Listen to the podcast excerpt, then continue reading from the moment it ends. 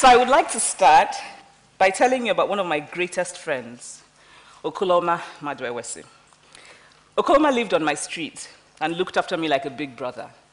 If I liked a boy, I would ask Okoloma's opinion. Okoloma died in the notorious Sosoliso plane crash in Nigeria in December of 2005, almost exactly seven years ago. Okoloma was a person I could argue with, laugh with, and truly talk to. He was also the first person to call me a feminist. I was about 14. We were in his house arguing, both of us bristling with half baked knowledge from books that we had read. I don't remember what this particular argument was about. But I remember that as I argued and argued, Okoloma looked at me and said, You know, you're a feminist. It was not a compliment. I could tell from his tone, the same tone that you would use to say something like, You're a supporter of terrorism. I did not know exactly what this word feminist meant, and I did not want Okoloma to know that I did not know. So I brushed it aside and I continued to argue. And the first thing I planned to do when I got home was to look up the word feminist in the dictionary. Now, fast forward to some years later. I wrote a novel about a man who, among other things, beats his wife and whose story doesn't end very well. While I was promoting the novel in Nigeria, a journalist, a nice, well meaning man, told me he wanted to advise me. and for the Nigerians here, I'm sure we're all familiar with how quick, how quick our people are to give unsolicited advice. He told me that people were saying that my novel was feminist, and his advice to me, and he was shaking his head sadly as he spoke, was that I should never call myself a feminist because feminists are women who are unhappy because they cannot find husbands. So I decided to call myself a happy feminist.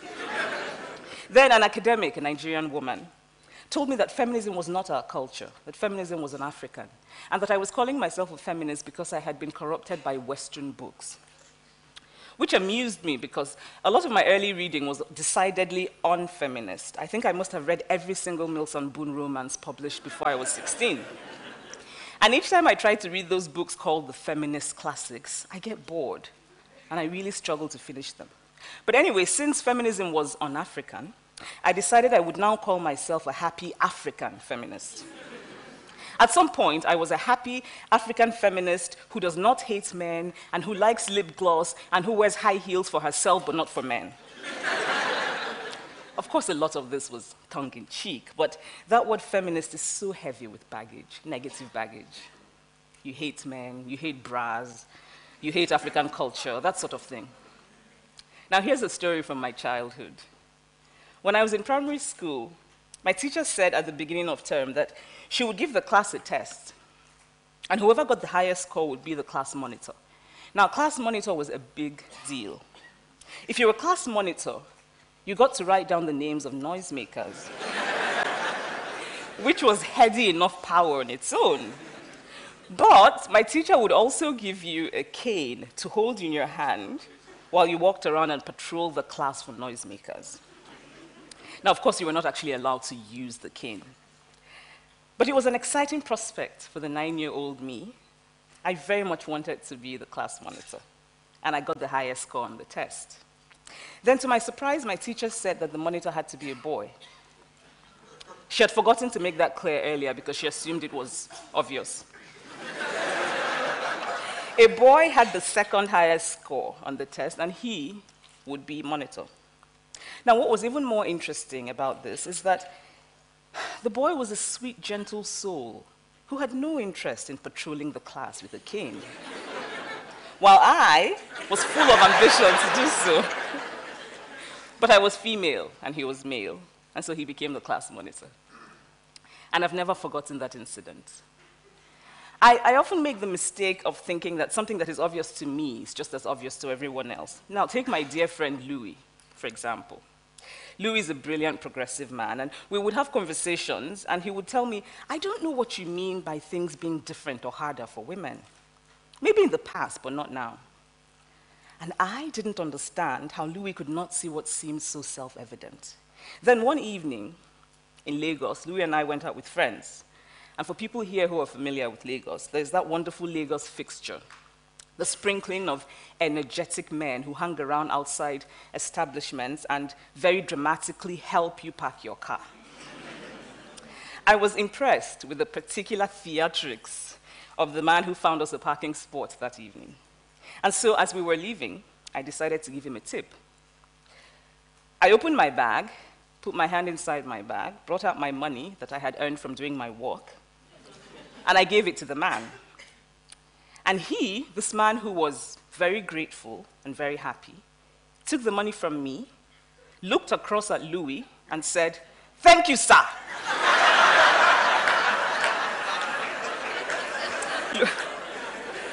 Louis, Louis looked at me, surprised, and asked, Why is he thanking me? I didn't give him the money. Then I saw realization dawn on Louis's face. The man believed that whatever money I had had ultimately came, had ultimately come from Louis, because Louis is a man. Now, men and women are different. We have different hormones, we have different sexual organs, we have different biological abilities. Women can have babies, men can't. At least not yet. men have testosterone and are, in general, physically stronger than women. There's slightly more women than men in the world. About 52% of the world's population is female. But most of the positions of power and prestige are occupied by men. The late Kenyan Nobel Peace Laureate Wangari Maathai put it simply and well when she said, The higher you go, the fewer women there are. In the recent US elections, we kept hearing of the Lilly Ledbetter Law. And if we go beyond the nicely alliterative name of that law, it was really about a man and a woman doing the same job, being equally qualified, and the man being paid more because he's a man. So, in a literal way, men rule the world. And this made sense a thousand years ago. Because human beings lived then in a world in which physical strength was the most important attribute for survival. The physically stronger person was more likely to lead. And men in general are physically stronger. Of course, there are many exceptions. but today we live in a vastly different world. The person more likely to lead is not the physically stronger person, it is the more creative person, the more intelligent person, the more innovative person. And there are no hormones for those attributes. A man is as likely as a woman to be intelligent, to be creative, to be innovative. We have evolved, but it seems to me that our ideas of gender have not evolved. Some weeks ago, I walked into the lobby of one of the best Nigerian hotels. I thought about naming the hotel, but I thought I probably shouldn't. And a guard at the entrance stopped me and asked me annoying questions. Because the automatic assumption is that a Nigerian female walking into a hotel alone is a sex worker. And by the way, why do these hotels focus on the ostensible supply rather than the demand for sex workers? In Lagos, I cannot go alone into many reputable bars and clubs. They just don't let you in if you're a woman alone. You have to be accompanied by a man. Each time I walk into a Nigerian restaurant with a man, the waiter greets the man and ignores me. The waiters are products. and there's some women who are like, yes, I found that. The waiters are products of a society that has taught them that men are more important than women. And I know the waiters don't intend any harm, but it is one thing to know intellectually and quite another to feel it emotionally. Each time they ignore me, I feel invisible. I feel upset. I want to tell them that I am just as human as the man, that I am just as worthy of acknowledgement. These are little things, but sometimes it's the little things that sting the most. Now, not long ago, I wrote an article about what it means to be young and female in Lagos, and an acquaintance told me it was so angry. Of course, it was angry. I am angry Gender as it functions today is a grave injustice. We should all be angry. Anger has a long history of bringing about positive change. But in addition to being angry, I'm also hopeful. Because I believe deeply in the ability of human beings to make and remake themselves for the better. Gender matters everywhere in the world, but I want to focus on Nigeria and on Africa in general because it is where I know and because it is where my heart is. And I would like today to ask that we begin to dream about and plan for a different world, a fairer world. A world of happier men and happier women who are truer to themselves. And this is how to start. We must raise our daughters differently. We must also raise our sons differently. We do a great disservice to boys in how we raise them. We stifle the humanity of boys. We define masculinity in a very narrow way. Masculinity becomes this hard, small cage, and we put boys inside the cage. We teach boys to be afraid of fear. We teach boys to be afraid of weakness, of vulnerability.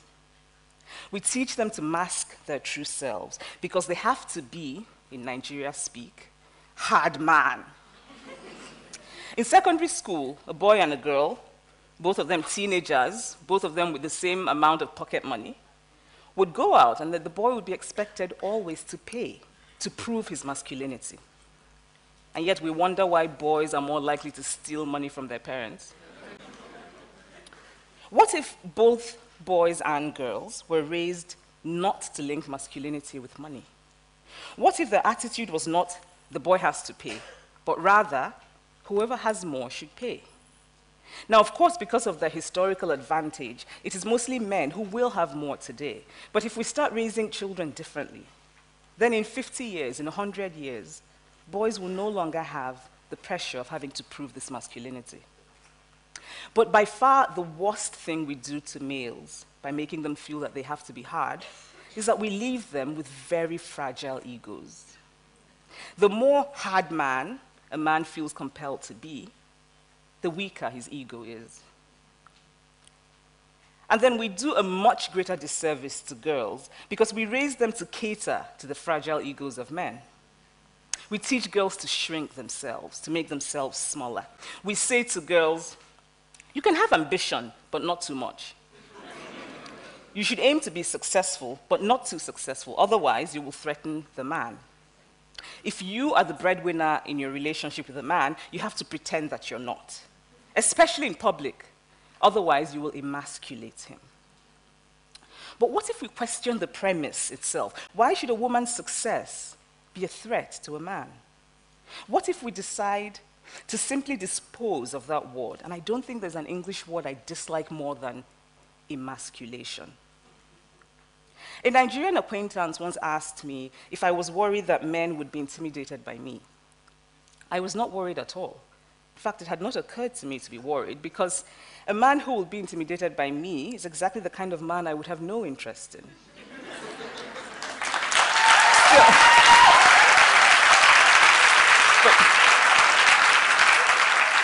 but, still, I was, I was really struck by this.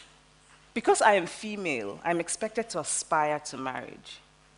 I'm expected to make my life choices, always keeping in mind that marriage is the most important. Now, marriage can be a good thing. It can be a source of joy and love and mutual support. But why do we teach girls to aspire to marriage and we don't teach boys the same? I know a woman who decided to sell her house because she didn't want to intimidate a man who might marry her. I know an unmarried woman in Nigeria who, when she goes to conferences, wears a wedding ring because according to her, she wants the other participants in the conference to give her respect. I know young women who are under so much pressure from family, from friends, even from work, to get married, and they're pushed to make terrible choices. A woman at a certain age who is unmarried, our society teaches her to see it as a deep personal failure. And a man at a certain age who is unmarried, we just think he hasn't come around to making his pick. It's easy for us to say, oh, but women can just say no to all of this. But the reality is more difficult and more complex. We're all social beings. We internalize ideas from our socialization. Even the language we use in talking about marriage and relationships illustrates this. The language of marriage is often a language of ownership rather than a language of partnership. We use the word respect to mean something a woman shows a man, but often not something a man shows a woman. Both men and women in Nigeria will say, and this is an expression I'm very amused by, I did it for peace in my marriage. Now, when men say it, it is usually about something that they should not be doing anyway. sometimes, sometimes they say to their friends, it's something they say to their friends in a kind of fondly exasperated way. You know, something that ultimately proves how masculine they are, how needed, how loved. Oh, my wife said I can't go to the club every night, so for peace in my marriage, I do it only on weekends. now, when a woman says, I did it for peace in my marriage, she's usually talking about having given up a job, a dream, a career, we teach females that in relationships, compromise is what women do. We raise girls to see each other as competitors, not for jobs or for accomplishments, which I think can be a good thing, but for the attention of men. We teach girls that they cannot be sexual beings in the way that boys are. If we have sons, we don't mind knowing about our sons' girlfriends, but our daughters' boyfriends, God forbid. But of course, when the time is right, we expect these girls to bring back the perfect man to be their husband. We police girls, we praise girls for virginity, but we don't praise boys for virginity. And it's always made me wonder how exactly this is supposed to work out because.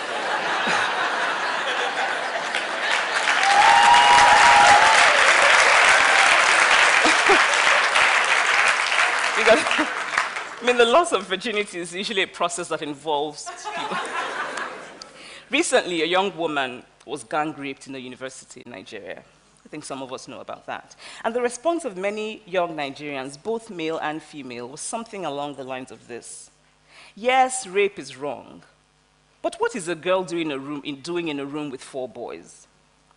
Now, if we can forget the horrible inhumanity of that response, these Nigerians have been raised to think of women as inherently guilty. And they've been raised to expect so little of men that the idea of men as savage beings without any control is somehow acceptable. We teach girls shame. Close your legs, cover yourself. We make them feel as though by being born female, they're already guilty of something. And so, girls grow up to be women who cannot say they have desire. They grow up to be women who silence themselves. They grow up to be women who cannot say what they truly think. And they grow up, and this is the worst thing we do to girls, they grow up to be women who have turned pretense into an art form.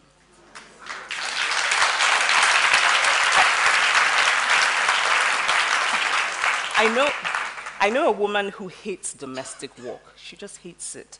But she pretends that she likes it. because she's been taught that to be good wife material, she has to be, to use that Nigerian word, very homely. And then she got married. And after a while, her husband's family began to complain that she had changed. Actually, she had not changed. She just got tired of pretending. The problem, the problem with gender is that it prescribes how we should be rather than recognizing how we are. Now imagine how much happier we would be, how much freer to be our true individual selves if we didn't have the weight of gender expectations. Boys and girls are undeniably different biologically, but socialization exaggerates the differences, and then it becomes a self fulfilling process. Now, take cooking, for example. Today, women in general are more likely to do the housework than men, the cooking and cleaning. But why is that? Is it because women are born with a cooking gene? or because over years they have been socialized to see cooking as their role? Actually, I was going to say that maybe women are born with a cooking gene, until I remembered that the majority of the famous cooks in the world, who we give the fancy title of chefs, are men. I used to look at my grandmother, who was a brilliant, brilliant woman, and wonder how she would have been if she had the same opportunities as men when she was growing up. Now, today, there are many more opportunities for women than there were during my grandmother's time because of changes in policy, changes in law, all of which are very important. But what matters even more is our attitude, our mindset, what we believe and what we value about gender. What if, in raising children, we focus on ability instead of gender?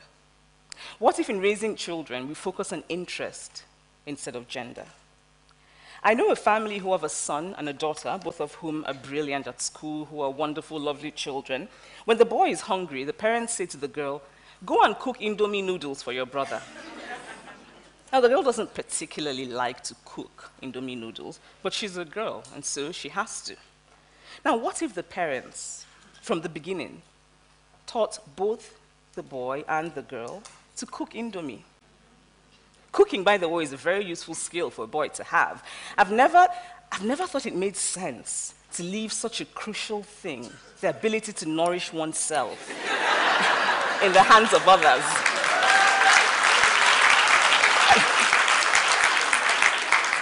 I know, I know a woman who has the same degree and the same job as her husband. When they get back from work, she does most of the housework, which I think is true for many marriages. But what struck me about them was that whenever her husband changed the baby's diaper, she said thank you to him. Now, what if she saw this as perfectly normal and natural that he should, in fact, care for his child? I'm trying to unlearn many of the lessons of gender that I internalized when I was growing up. But I sometimes feel very, still feel very vulnerable in the face of gender expectations. The first time I taught a writing class in graduate school, I was worried. I wasn't worried about the material I would teach because I was well prepared and I was going to teach what I enjoyed teaching. Instead, I was worried about what to wear. I wanted to be taken seriously. I knew that because I was female, I would automatically have to prove my worth. And I was worried that if I looked too feminine, I would not be taken seriously. I really wanted to wear my shiny lip gloss and my girly skirt, but I decided not to. Instead, I wore a very serious, very manly, and very ugly suit. because the sad truth is that when it comes to appearance, we start off with men as the standard, as the norm. If a man is getting ready for a business meeting, he doesn't worry about looking too masculine and therefore not being taken for granted. If a woman is getting ready for a business meeting, she has to worry about looking too feminine and what it says and whether or not she will be taken for granted, whether or not she will be taken seriously. I wish I had not worn that ugly suit that day.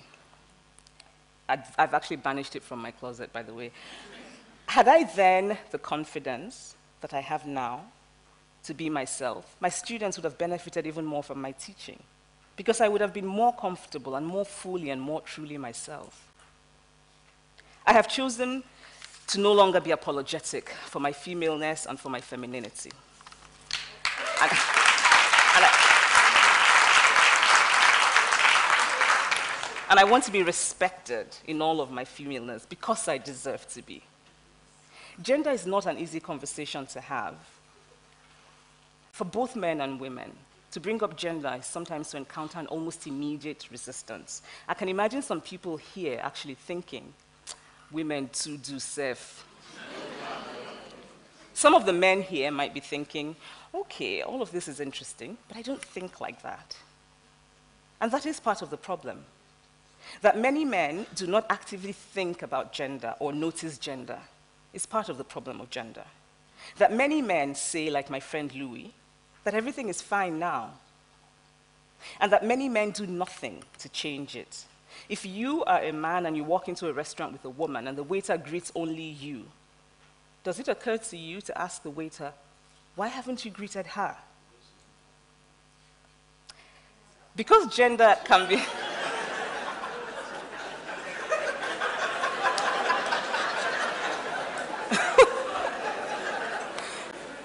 um, actually, Women Rapper was part of the longer um, version of this talk. So because gender can be, an, it can be very uncomfortable conversation to have, there are very easy ways to close it, to close the conversation. So some people will bring up evolutionary biology and apes, how you know, female apes bow down to male apes, and that sort of thing. But the point is, we're not apes. you know, it, apes also live on trees and have earthworms for breakfast, and we don't. Some people will say, well, poor men also have a hard time. And this is true. But that is not what this But this is not what this conversation is about. Gender and class are different forms of oppression. I actually learned quite a bit about systems of oppression and how they can be blind to one another by talking to black men. I was once talking to a black man about gender, and he said to me, Why do you have to say my experience as a woman? Why can't it be your experience as a human being? Now, this was the same man who would often talk about his experience as a black man. Gender matters. Men and women experience the world differently. Gender colors the way we experience the world. But we can change that. Some people will say, oh, but women have the real power, bottom power. And for non Nigerians, bottom power is an expression which I suppose means something like a woman who uses her sexuality to get favors from men. But bottom power is not power at all. Bottom power means that a woman simply has a good route to tap into from time to time somebody else's power. And then, of course, we have to wonder what happens when that somebody else is in a bad mood, or sick, or impotent. so, some people will say that a woman being subordinate to a man is our culture. But culture is constantly changing. I have beautiful twin nieces who are 15 and live in Lagos. If they had been born 100 years ago, they would have been taken away and killed because it was our culture, it was Igbo culture to kill twins. So, what is the point of culture?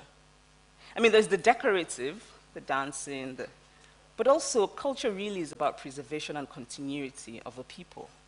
In my family, I am the child who is most interested in the story of who we are, in our traditions, in the knowledge of ancestral lands. My brothers are not as interested as I am, but I cannot participate. I cannot go to umunna meetings. I cannot have a say because I am female. Culture does not make people, people make culture. So if it is in fact true, So so if it is in fact true that the full humanity of women is not our culture, then we must make it our culture. I think, I think very often of my dear friend, Okoloma Maduewesi. May he and all the others who passed away in that Sosoliso crash continue to rest in peace. He will always be remembered by those of us who loved him. And he was right that day many years ago when he called me a feminist. I am a feminist. And when I looked up the word in the dictionary that day, this is what it said feminist, a person who believes in the social, political, and economic equality of the sexes. My great grandmother, from the stories I've heard, was a feminist. She ran away from the house of the man she did not want to marry and ended up marrying the man of her choice. She refused, she protested, she spoke up whenever she felt she was being deprived of access, of land, that sort of thing. My great grandmother did not know that word feminist, but it doesn't mean that she wasn't one. More of us should reclaim that word. My own definition of feminist is a feminist is a man or a woman who says,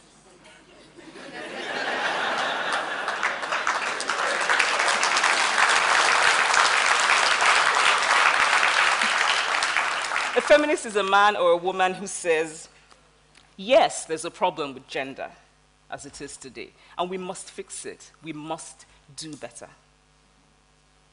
The best feminist I know is my brother Kene. He's also a kind, good looking, lovely man, and he's very masculine. Thank you.